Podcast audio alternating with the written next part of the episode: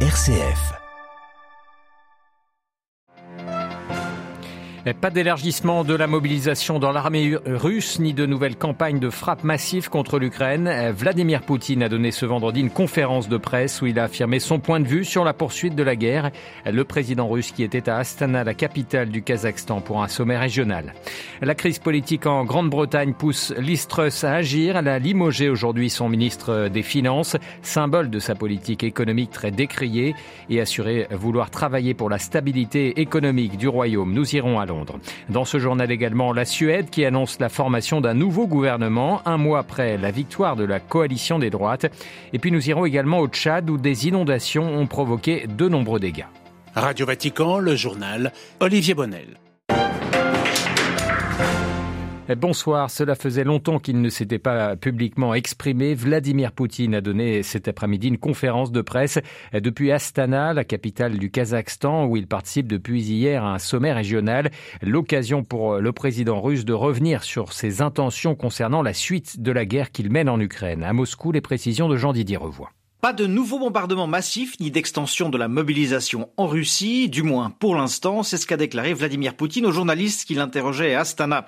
Mais cela ne veut pas dire pour autant que Moscou envisage d'assouplir son attitude. Le président russe a souligné qu'un affrontement direct avec les troupes de l'OTAN conduirait à une catastrophe globale. Vladimir Poutine a également justifié la mobilisation de 300 000 réservistes par le besoin impérieux de contrôler les 1100 kilomètres de front, une tâche que les seuls soldats professionnels sont dans l'incapacité d'assurer. Vladimir Poutine a en outre précisé qu'à l'heure actuelle, 220 000 hommes avaient été mobilisés et que le processus serait terminé d'ici deux semaines. Il a en outre indiqué qu'il chargerait le Conseil de sécurité de vérifier leur formation, une façon implicite de reconnaître les problèmes rencontrés lors du processus et d'y répondre. Et puis, s'agissant d'une éventuelle rencontre avec Joe Biden lors du sommet des pays du G20 à Bali à la mi-novembre, Vladimir Poutine ne s'est pas montré optimiste. Je n'en vois pas la nécessité, il n'y a pas de plateforme de négociation pour l'instant, a expliqué le président russe s'interrogeant sur le fait de savoir si son homologue américain était prêt à entreprendre une telle démarche ou non. Jean-Didier Revoin, Moscou pour Radio Vatican. Le comité international de la Croix-Rouge réclame, lui, l'accès immédiat et sans entrave aux prisonniers de guerre du conflit en Ukraine. Le CICR, qui n'a pas donné de chiffres précis ni nommé un belligérant en particulier, mais qui évoque des milliers de prisonniers auxquels il n'a pu rendre visite. Les évêques européens de la Comessée lancent un appel pour la paix en Ukraine et dans toute l'Europe. Dans une déclaration publiée à l'issue de leur assemblée l'Assemblée plénière qui s'est achevée ce vendredi. Ils font part de leur profonde tristesse face aux horribles souffrances humaines infligées à nos frères et sœurs ukrainiens par la brutale agression militaire initiée par les autorités russes. Les évêques de la Comessée qui ne cachent pas leur inquiétude face à la possibilité d'une expansion de la guerre. À la suite du pape François, ils lancent un appel aux agresseurs pour qu'ils suspendent immédiatement les hostilités et à toutes les parties pour qu'elles trouvent, s'ouvrent à la négociation de propositions sérieuses pour une juste paix. Fin de citation. La Hongrie, elle, a officiellement lancé ce vendredi une consultation nationale sur les sanctions de l'Union européenne contre la Russie.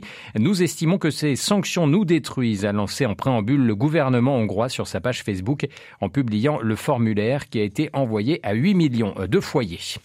Nous vivons dans un contexte de guerre que l'on pourrait appeler une troisième guerre mondiale. Le monde est en guerre et cela devrait nous faire réfléchir. Tels sont les mots du pape François dans son message au directeur général de la FAO, l'organisation de l'ONU pour l'agriculture et l'alimentation, et ce en vue de la journée mondiale de l'alimentation qui se tiendra dimanche prochain. Dans ce message, le pape rappelle à la, appelle à la solidarité, invite à redoubler d'efforts pour contribuer à l'éradication totale de la faim. Plus de détails sur notre site vaticanews.va. Le Royaume-Uni s'enfonce dans la crise. La première ministre Liz Truss a renvoyé son ministre des Finances aujourd'hui, nommé il y a à peine cinq semaines. Le mini-budget pour relancer la croissance présenté mi-septembre a provoqué une chute de la livre et une hausse des taux d'intérêt, ainsi qu'une grogne grandissante jusqu'au sein du Parti conservateur. À Londres, Jean Jaffré.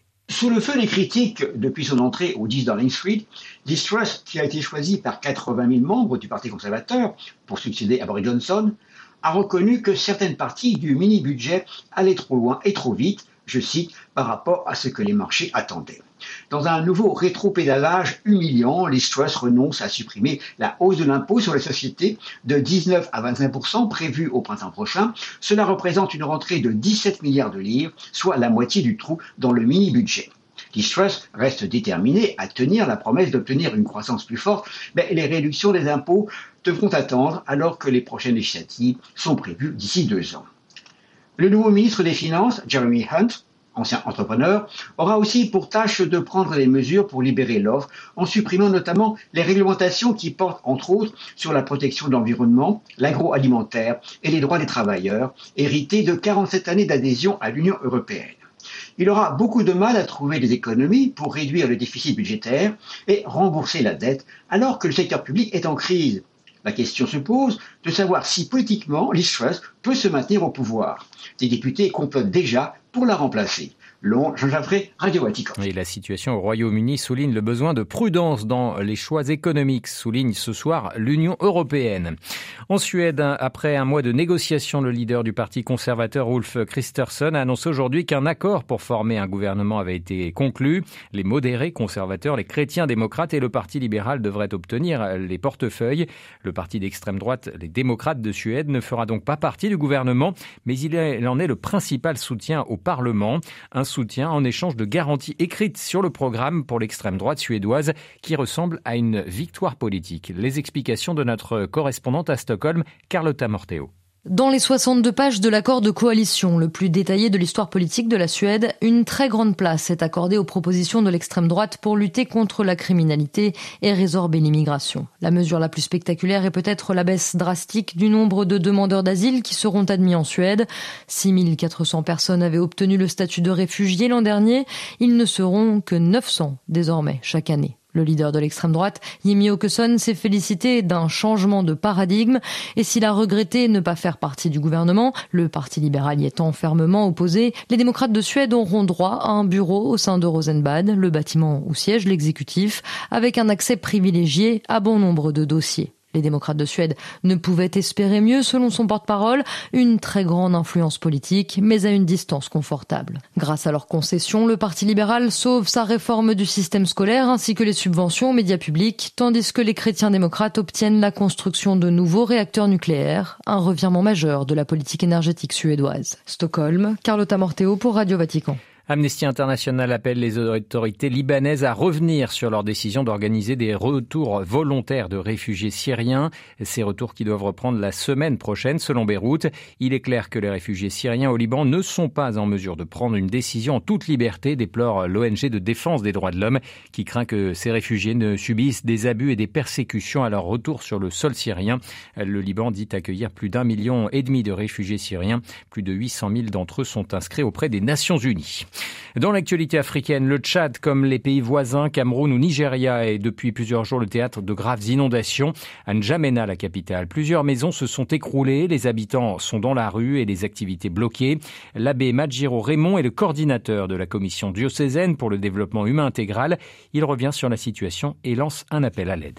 Actuellement, la situation est désastreuse et on pourrait dire que les combattants qui sont sur le front risque de baisser les bras parce que les moyens sont dérisoires, les flots sont totalement déchaînés et chaque fois qu'on essaie de colmater une brèche ici, euh, ça s'ouvre de l'autre côté. Ce qui est notre euh, arrondissement ici, les gens sont dans les rues depuis euh, deux jours. C'est vraiment la catastrophe. Mais les principales victimes, ce sont les pauvres personnes, des gens qui se sont débrouillés vraiment pour utiliser l'économie de leur vie et bâtir des maisons c'est des maisons en terre battue. La cause principale, ce sont les crues exceptionnelles de cette année. Jusqu'à là, nous n'avons pas encore euh, reçu directement de l'aide en dehors de quelques petites manifestations, mais beaucoup de groupes ont dit qu'ils sont en train de s'organiser.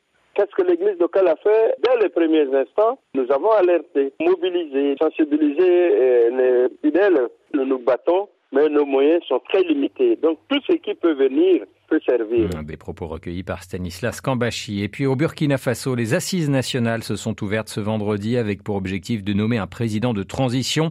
Des assises qui se tiennent deux semaines après le deuxième coup d'État en huit mois dans le pays.